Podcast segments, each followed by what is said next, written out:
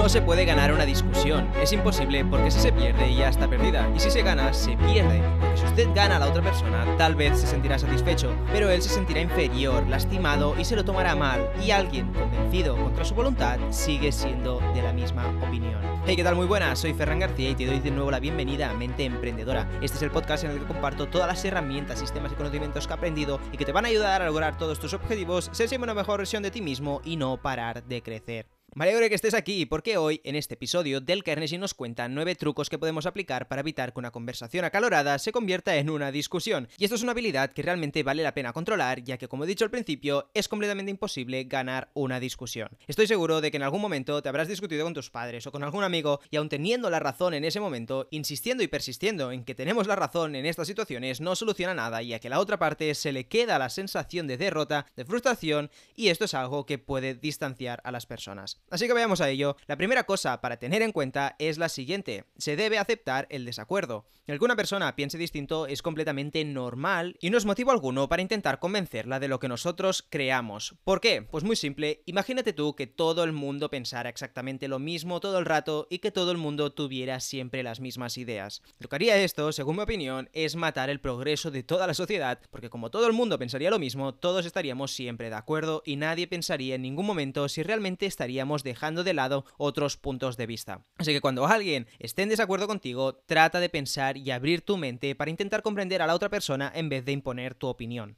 En segundo lugar, debemos desconfiar de nuestra primera impresión instintiva, que frecuentemente suele ser ponernos a la defensiva, lo cual puede ser para peor, pero nunca para mejor.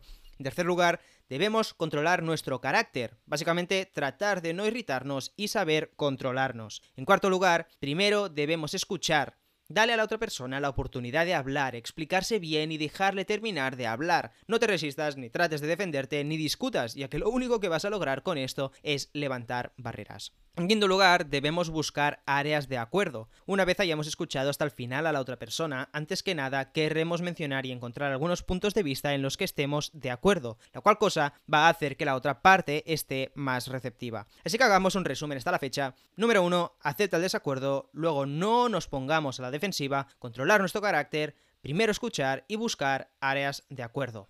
Muy bien, una vez en este punto, lo que querremos hacer será ser honrados y aceptar esos puntos en los que tal vez podrías estar equivocado. Si te disculpas por tus errores, vas a quitarle las armas a la otra persona, ya que no te podrá atacar por ese lado y reducirá su actitud defensiva, lo cual será bueno para calmar la situación y salir sin ningún problema de la situación. En séptimo lugar, prometeremos pensar y analizar con cuidado las ideas de los demás. Y esto lo debemos hacer de verdad, no es ninguna broma, no podemos ser tan creídos, por decirlo de algún modo, y pensarnos que siempre tenemos la razón. Todo el mundo se equivoca y en la gran mayoría de las ocasiones seguro que no vamos a tener la razón. Y lo malo no es equivocarse, sino no querer dar la razón y negarnos a aprender y aceptar nuevos puntos de vista. Con esto, no tan solo nos vamos a evitar la situación de quedar en ridículo, en el caso de no tener la razón, sino que también vamos a evitar la posible situación futura en la que otra persona nos dijera yo te lo quise decir, pero no me escuchaste.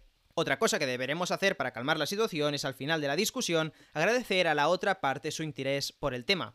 Cualquier persona que se pare a discutir sobre alguna cosa es una persona a la cual le interesa el tema, así que haz de ver la discusión como una herramienta para aprender sobre el tema y convierte esa oportunidad para generar una nueva amistad. Y para finalizar, proponga a la otra persona debatir de nuevo el tema pasados unos días una vez analizados los distintos puntos de vista. No es necesario que para terminar una discusión alguien deba irse teniendo la razón. Volvamos a hacer un resumen de todo, aceptemos el desacuerdo, no nos pongamos a la defensiva, Controlemos nuestro carácter. Primero escuchemos. Busquemos áreas de acuerdo. Seamos honrados. Prometamos pensar y analizar el otro punto de vista. Agradezcamos su interés por el tema. Y terminemos por aplazar la discusión una vez ya hayamos reflexionado. Si seguimos estos pasos que nos ha dado Del Carnegie, podemos salir de una discusión sin sacar conclusiones, sin malos rollos, haciendo amigos y dándonos tiempo para pensar y aprender sobre temas de discusiones que vayan surgiendo. Esta es una lección buena, bonita y gratis, así que creo que no se puede pedir mucho Hasta aquí el episodio de hoy. Por si te ha gustado este episodio, en la descripción encontrarás todos los links a los anteriores episodios de la serie de este libro, Cómo ganar amigos e influir sobre las personas, y también el enlace al canal de YouTube del podcast, en el que si te suscribes, que es gratis, voy a estar eternamente agradecido contigo. Como siempre digo, espero de veras que te haya gustado el episodio de hoy, o si más no, que hayas aprendido algo nuevo, te lo hayas pasado bien o te haya servido este rato aquí conmigo.